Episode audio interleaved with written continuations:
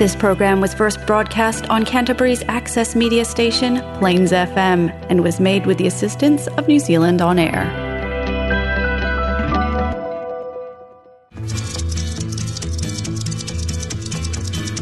Dauphin de la place Dauphine et la place Blanche à mauvaise mine. Les camions sont pleins de lait, les balayeurs sont pleins de balais. Il est 5 heures, Paris s'éveille. Paris s'éveille. Tēnā koutou katoa francophile whanau. Bienvenue sur Paris s'éveille. I'm Antonio Veseli. And I'm Eric Mouika. C'est la première fois que tu le dis en anglais. Vraiment? Oui. Quelle bonne mémoire. You can catch us every first and third Thursdays of the month on Plains FM, sponsored by the Alliance Française of Christchurch. We discuss shows related to Te Reo Wiwi uh, in Christchurch, on Nouvelle-Zélande, Aotearoa, and beyond. Uh, please don't hesitate to like and share our Facebook page. Get in touch with us if you have any questions or suggestions for future shows, songs you'd like to hear, people you'd like us to interview. Voilà. Today's show is all about education and tolerance, so stay tuned for more.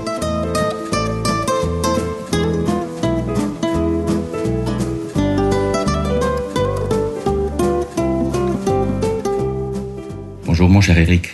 Bonjour Antonio, tu vas bien? Écoute, pas trop mal, c'est un semestre chargé, mais je peux pas trop me plaindre. Et toi? Mais comme toi. Euh, mais bon, on a passé le plus gros, j'espère, Mm. et j'espère le plus gros du mauvais temps aussi. Tout à fait, c'est vrai. J'espère que le printemps annoncera quelque chose de très positif ici Le dans la ville, euh, la ville euh, Garden City, la Ouais. ville des jardins. Tout à fait. Cultivons nos jardins. Parlons de l'Alliance française. Un y a-t-il des nouvelles? Alors oui, déjà, euh, on va justement parler de, du Film Festival de Nouvelle-Calédonie qui va commencer, donc je pense, le 25, 25 septembre. septembre. Très bien. qui revient, donc ça c'est le week-end je pense, à partir de 4 heures. 15 dollars pour les membres de l'Alliance et 20 dollars pour les non-membres. Donc on vous invite à y aller en masse et aussi bien sûr regarder le site internet de l'Alliance française pour voir un petit peu toutes les belles choses que la direction vous a organisées. Notamment je pense qu'il y a une soirée vin et fromage qui va bientôt arriver. Donc euh, Super, donc. Cinéma, film, culture, vin, fromage, et bien sûr les cours, les cours de langue pour les petits et les grands. Le terme 4 euh, s'approche? oui, le terme Plus 3, ou moins. terminé. Alors, euh, Une chose à la fois. Une chose à la fois. ouais. Ouais, Et ça ne coûte pas non plus très très cher.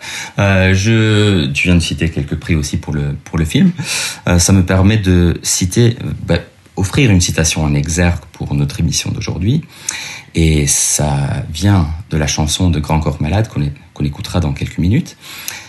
Et la citation est la suivante faire des économies sur l'avenir de nos enfants. J'étais très marqué par euh, par cette citation.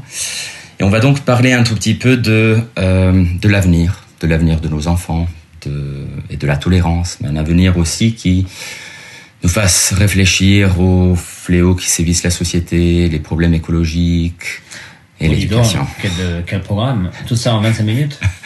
Même 15 si on, co- si on compte la musique. Euh, si on lit les nouvelles, c'est vrai que c'est pas entièrement la joie en ce moment. T'es pas trop pessi- pessimiste quand même, toi? Normalement non, mais j'étais un petit peu marqué par euh, cet attentat donc euh, terroriste, l'attentat sur la vie de Salman Rushdie. Ouais. Ouais, tu as suivi un petit peu ça 35 années, je crois, la fatwa avait été donc passée il y a, euh, on m'a dit, dans au moins une bonne euh, trois décennies déjà. Ouais, Donc, euh, ben, j'écoutais à Radio France Internationale justement il y a pas longtemps. Il disait que il y a entre 30 et 50 Salman Rushdie en France, c'est-à-dire des gens à qui on a justement, qui ont été menacés d'assassinat aussi pour une fatwa. Parce qu'ils portent le même nom. Non, non, Non, d'accord, je comprends. J'espère pas, parce que dis Mm. si tu as la malchance de porter son nom. Oui. Non, ce sont des, des gens qui ont. euh, mais il y a un peu de tout, c'est pas seulement des écrivains. Et voilà, il y a Ouais. un docteur, justement, qui avait écrit contre. euh, alors, je sais pas trop les tenants et aboutissants, mais il avait justement euh, écrit un article en disant que quelque chose, quand il était en poste, donc dans un pays. Musulman mais euh, extrême euh, Ouais. et donc il a eu euh, il s'est vu justement menacé de mort et Mhm. donc il s'inquiétait qu'il pense que c'est maintenant les que c'est dans l'ombre ces gens-là qui vont se réveiller un petit peu comme des espions Mhm. et donc ils vont frapper Donc c'est vraiment très in- inquiétant, oui. Ouais, tout à fait. J'avais lu que Rushdie avait survécu à une vingtaine de tentatives Oh. de, de, de meurtre. Euh, et cette fatwa dont, dont tu parles donc se définit comme un, un décret religieux euh, musulman. Et au départ, en fait, le, le prix sur la tête de Rushdie n'était pas n'était pas énorme, mais ça, ça a augmenté au fur et à mesure que les années ont, avancé, l'inflation. Mais on est passé de pour les étrangers, euh, ils allaient payer 7500 dollars s'ils s'ils avaient tué Rushdie. C'était un peu plus cher pour les Iraniens, si je ne m'abuse. Et maintenant, cela a, a monté au-delà de 3 millions de dollars. 3 millions. 3 millions de dollars. Techniquement, une fatwa euh, s'achève quand le chef qui a demandé cette fatwa meurt. Mais elle a été renouvelée. Et à maintes reprises, malheureusement. Je regardais hier soir la définition de fatwa et justement, il y a Mm. en aucun cas il est mentionné que c'est quelque chose de contre les infidèles, euh, Mm. contre euh, c'est c'est une encore une fois une interprétation tout à fait. Je fais attention à ce que je veux dire, mais Oui. Une interprétation tout à fait encore euh, euh, à sens unique d'un décret religieux parce qu'en fait c'est ça et en fait c'est eux qui l'ont interprété de manière à dire oui voilà euh, on vous met une- cette menace de mort qui n'est même Mhm. pas une menace de mort à l'origine. Mhm. Donc euh, c'est encore c'est encore terrible, je trouve. Bon, d'un côté, j'espère qu'on va en parler. Il y a quand même un, un tollé général dans le monde. Ouais. J'ai vu même que, surtout en Inde, les, les auteurs, les écrivains en Inde, par solidarité, parce que bon, je crois qu'il est né en Inde. euh, oui, oui, oui, voilà. Né en Inde, d'origine britannique, britannique et américain. et américain, c'est ça. Et ça fait quelques décennies en fait qu'il euh, qu'il a vécu en clandestinité Ouais. euh, totale.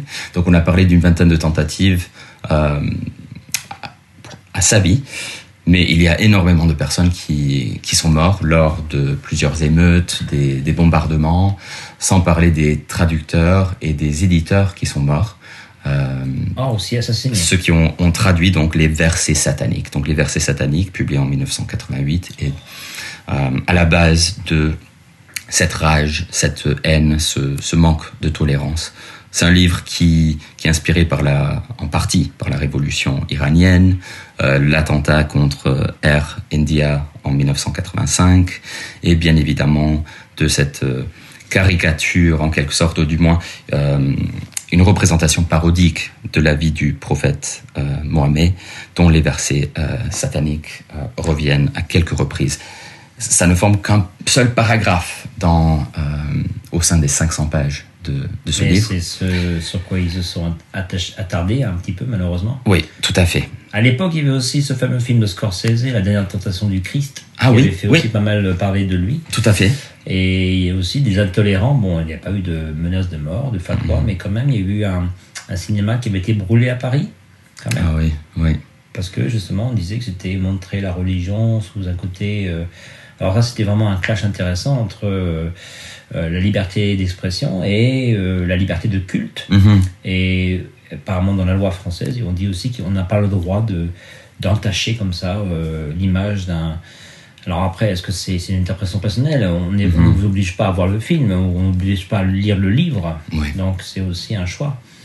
C'est un choix. euh, Et cependant, oui, comme tu disais, c'est une question de, de liberté de parole. Ça reste quand même un texte assez blasphématoire, selon, selon la critique. Euh, Rushdie euh, le définirait, je pense, euh, autrement. Je pense qu'il y a eu quelques, quelques petits retours entre des critiques donc extrémistes qui avaient dit que c'était euh, une mauvaise blague, en fait, que c'était c'était Ah. très mal écrit, que c'était euh, une, une gifle. Et, et Rushdie avait répondu que ça lui prendrait quand même.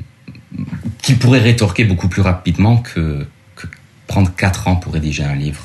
Que- à ton avis, est-ce que c'est un texte qui serait publiable aujourd'hui? Je pense qu'on a, à la radio, on a déjà parlé de la cancel culture. Euh, est-ce qu'une maison d'édition serait prête en 2022 avec des sensibilités euh, assez, assez aiguës? Charlie Hebdo peut-être? Charlie Hebdo fait partie de, oui, de cette lignée. Alors il y a des gens qui vont dire que c'est de la provocation, mais après euh, il y a aussi des gens qui sont quand même très attachés à cette liberté de la presse. Oui. Encore une fois, on ne force pas. C'est pas comme s'ils mettaient des, des, des, des- des affiches dans la rue avec des choses qui sont de manière polémique. Tout à fait. Euh, ma première année en Nouvelle-Zélande, il y avait cette fameuse euh, exposition. On voyait une vierge dans un préservatif. Ouais, première année de Nouvelle-Zélande, d'ailleurs, c'est pas un, pays- un pays catholique, d'ailleurs, euh, et il y a eu des ça fait un tollé, Mhm. il y a eu des, des manifestations devant le Te Papa, Ah ouais. ou le musée de l'époque, je sais pas si c'était Te Papa, Mhm. et euh, disait que même en Italie, ça n'avait pas fait autant de bruit. Alors quand même, plus royaliste que le roi, peut-être ouais. Peut-être qu'on est plus. Est-ce que les cultures méditerranéennes de langue romane sont plus ouvertes à, à la contestation, à la provocation, au-delà d'un iconoclasme byzan- byzantin c'est pas nouveau non plus. euh, Je veux dire, euh, Oui. il y a eu Martin Luther en Europe, et il y a eu euh, toutes ces, ces autres religions. Bon, euh, ça s'est pas non plus passé dans la douceur. Oui, tout à La fait. tolérance, euh, elle s'est faite à coup de, enfin, avec beaucoup de sang non, Beaucoup de aussi. hein. Et, pas de, et de hashtag aujourd'hui. Pour citer Pour Stromae. répondre à ta question, euh, je serais très euh, inquiet si j'étais un éditeur ou, euh, mais il faut montrer un petit peu de courage et aller de l'avant, parce que sinon ces gens-là, on va jamais les éduquer, ils vont jamais voir autre chose. Mhm. Donc si on s'en tient toujours à, à leur faire plaisir, bon, ça va jamais évoluer. Très bien, bonne réponse. Et sur ce, juste avant de prendre donc une petite pause musicale, je rappelle que le thème central quand même du livre, c'est le déracinement de l'immigré. Donc cette déchirure de l'entre-deux, de la culture d'origine et d'un avenir nouveau, de cette intégration possible et potentielle. Sur ce, nous allons donc écouter une chanson qui parle aussi de déracinement de culture et de l'éducation, notamment en banlieue parisienne. Euh, d'un avenir en cul-de-sac, comme dit, euh, comme dit Malade. On va écouter la chanson Éducation nationale. Bonne écoute.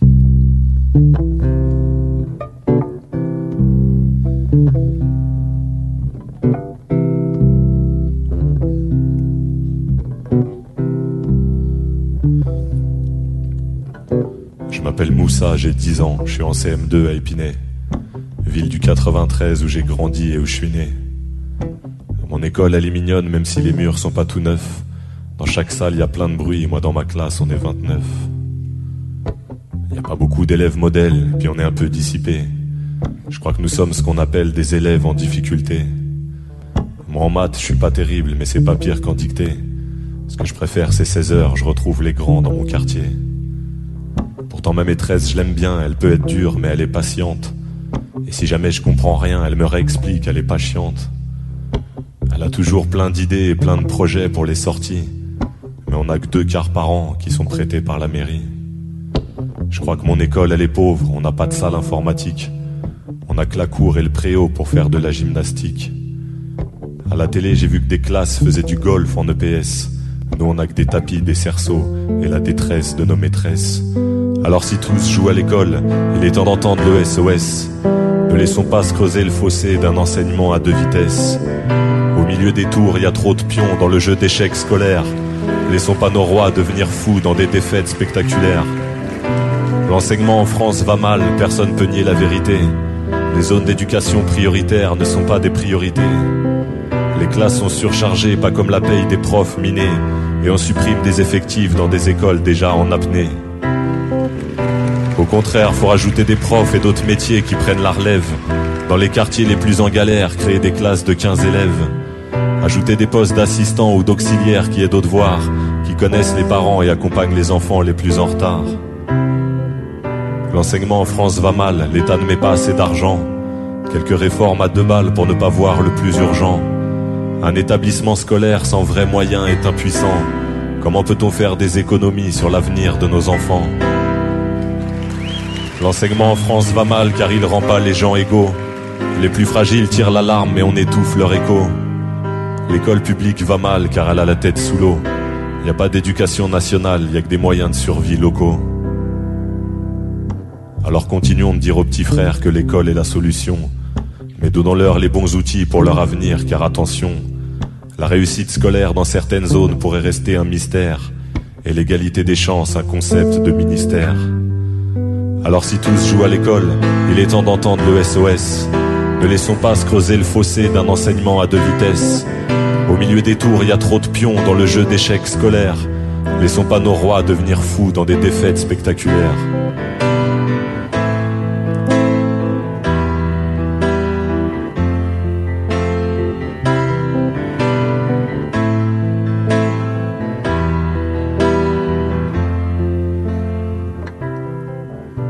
Je m'appelle Moussa, j'ai 10 ans, je suis en CM2 à Épinay.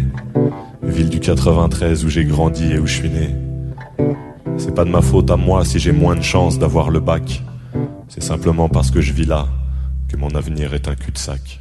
Qui aura bien revenu sur Paris s'éveille, donc nous venons d'écouter un de nos chanteurs, rappeurs, slammeurs préférés, Grand Corps Malade, Éducation Après Georges. Brassens. Après Georges Brassens. C'est pas un slammer, mais je le C'est verrais pas très bien. Georges Brassens en, slammer, quand même. Je le verrais très bien. Mais Grand Corps Malade, quelle euh, ressource extraordinaire pour la classe de français.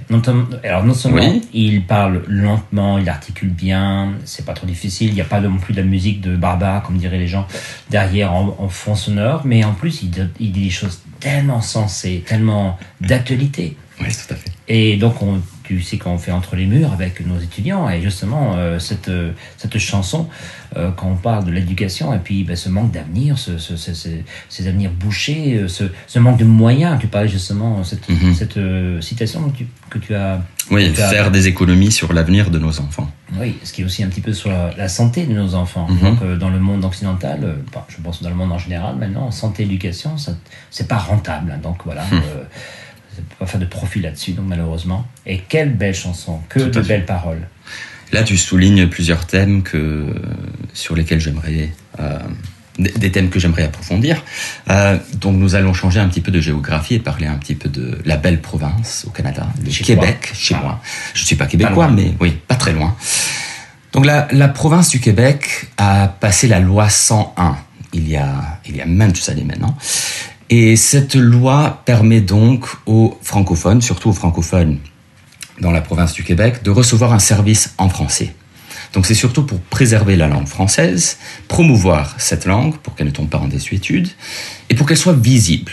Donc les pancartes doivent être euh, en français, ou du moins bilingues, euh, Du moins bilingue. Oui, Il demande voilà. à ce qu'elle soit de, de du moins ouais. bilingues. Mais le Et- français visible, de manière visible. visible, voilà. Mais il y a des cas où euh, des compagnies peuvent demander euh, d'être exemptées euh, pour l'usage du français dans leur milieu professionnel. En, donc, à la fin mai, il y a, il y a à peine quelques semaines, au Canada, au Québec, euh, ils ont passé la loi 96 qui pousse la loi 101 un tout petit peu plus loin. Donc je vous invite à écouter ce petit clip qui euh, va nous éduquer un petit peu plus, va nous éduquer davantage sur les euh, points les plus saillants de cette nouvelle loi. Bonne écoute. C'est un éternel débat au Québec. Entre francophones et anglophones, on s'écharpe pour des questions de langue. La pomme de discorde, la nouvelle loi 96. Elle impose l'usage du français dans la vie quotidienne. Les anglophones sont vent debout. Et même dans la province francophone, elle ne met pas tout le monde d'accord. La dynamique politique que ça provoque est intéressante. Le PLQ trouve que la loi va trop loin. Le PQ trouve qu'elle ne va pas assez loin. La loi 96 va-t-elle trop loin ou pas assez loin? Tour d'horizon du tour de vis des autorités québécoises. Dans les entreprises de plus de 25 salariés, il faudra parler français si les employés le demandent et si la langue majoritaire dans l'entreprise est bien le français. Les immigrants, eux, auront une période de six mois pour apprendre le français. Après cette période, toutes les formalités s'effectueront dans la langue de Molière. Exception faite pour les services de santé, où l'anglais restera d'usage, au même titre que le français, ce pour tous les Québécois. Enfin, dans les écoles, le nombre d'élèves anglophones ne pourra pas augmenter au-delà des 20% actuels. Un point qui inquiète particulièrement les populations autochtones, l'anglais est leur langue première ou seconde après leur langue ancestrale. Alors mon cher Eric, tu as mentionné éducation, santé. Là, on a aussi l'immigration qui s'en s'enlise aussi. Euh, pour ceux et celles qui n'auraient pas euh, capté les, les sigles, les, les références, PQ, c'est Parti québécois. Ah, tu me rassures. Et bon, nous avons écouté donc ce clip qui est de TV5 Monde. Monde, oui. Euh, Monde Info. Je trouve assez intéressant en fait d'avoir surtout l'accent franco-français de, de la métropole en Pour contiguïté, voilà, en contiguïté avec l'accent québécois. J'étais frappé aussi par l'usage de la langue de Molière. J'ai trouvé que c'était quand même une référence un peu coloniale. Pourquoi ne pas parler de la langue de Nelligan, la de langue d'Al- Fontaine. ou de- oui, Madame, euh, ou d'Alain Grandbois ou de Gabriel Roy. On pourrait parler de, Félix voilà, de voix, voix francophone. Bon, bref. Que, que penses-tu donc de, de ces extrémismes potentiels? Bah, Tu parlais de tolérance tout à l'heure, donc euh, je sais que la, la loi 87, euh, 101 à l'époque donc, Oui. Avait donc euh, rebroussé pas mal de gens euh, d'un mauvais poil, c'est-à-dire que ça avait, ça avait été un petit peu déclencheur d'animosité, voire de, euh, de négativité à l'encontre de cette fameuse langue de Félix Leclerc. Euh, et donc, euh, c'est un peu dangereux de vouloir justement imposer. D'un autre côté, euh, oui, ben on sait le, le danger que représentent justement euh, les anglicismes. Et Ouais. Je sais qu'ils sont pas non plus, enfin ils sont fréquents là-bas aussi. Ils sont bercés. Tout à ils fait. sont tout- Par contre, au niveau des- de l'immigration et du peuple premier, des peuples premiers, Oui.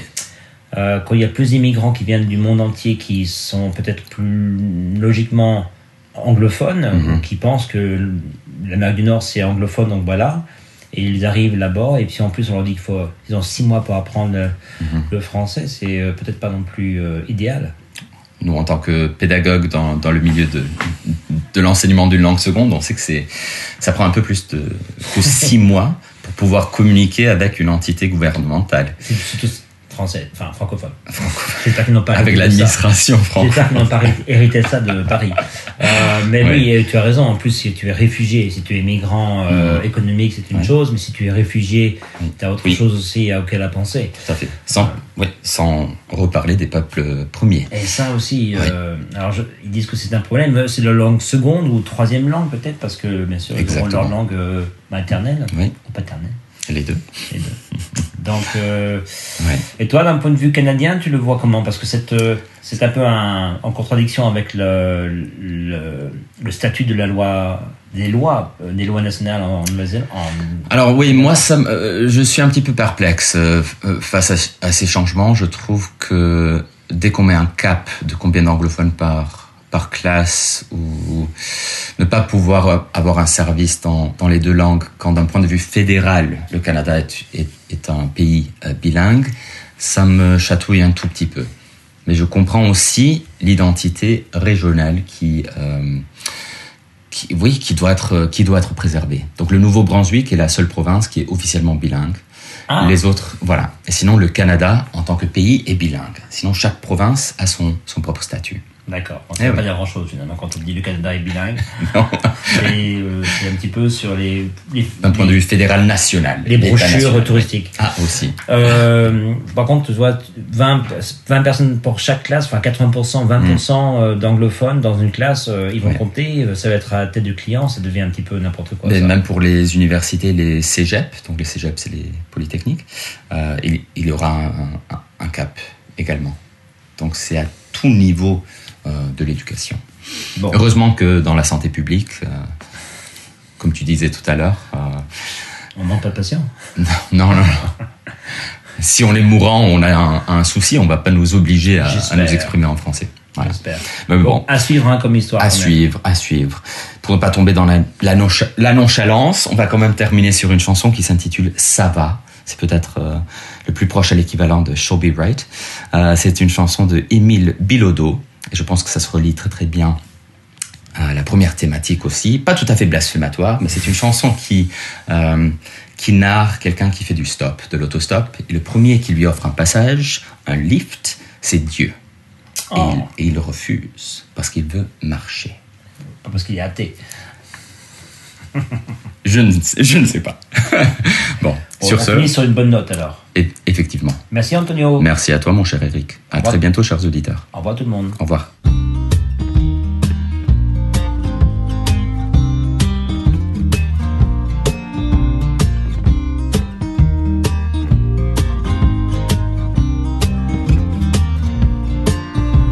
Nous marchions sur le boulevard de la vie en destination vers la mort. Nous étions partis. Et puis Dieu, dans son char, s'arrête sur le bord. Il me dit Hey mon fils, veux-tu que je te fasse un lift? Et j'ai dit Non, ça va, je vais marcher, je vais marcher.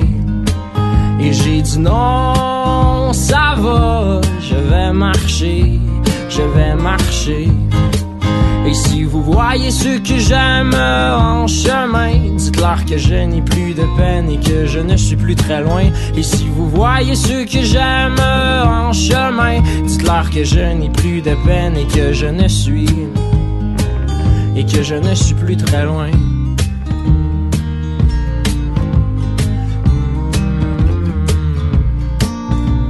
Nous marchions sur ce boulevard dans la nuit. Et puis le ciel et ses aurores étaient ma foi si jolis.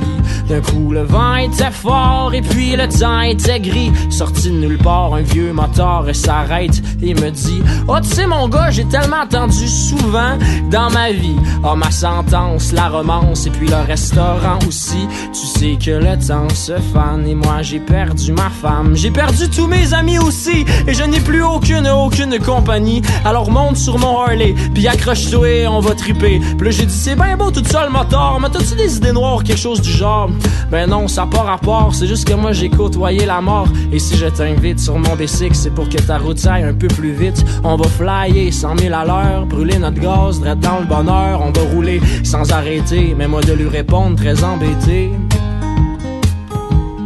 Non, ça va, je vais marcher, je vais marcher.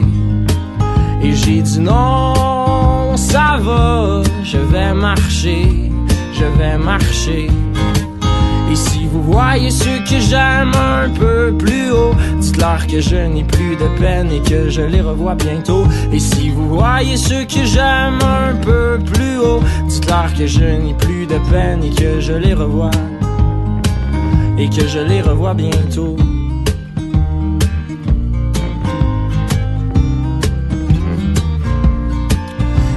Même si, parfois, il m'arrive de regarder la route puis de me dire que ça me tente plus tout parce que la vie, sans toi, sans ligne pourrait être un énorme défi. J'aime mieux pas prendre de raccourcis. Non, ça va, je vais marcher, je vais marcher. Et j'ai dit non, ça va, je vais marcher, je vais marcher. Et si vous voyez ceux que j'aime un peu plus haut, dites-leur que je n'ai plus de peine et que je les revois bientôt. Et si vous voyez ceux que j'aime un peu plus haut, dites-leur que je n'ai plus de peine et que je les revois. Et que je les revois bientôt.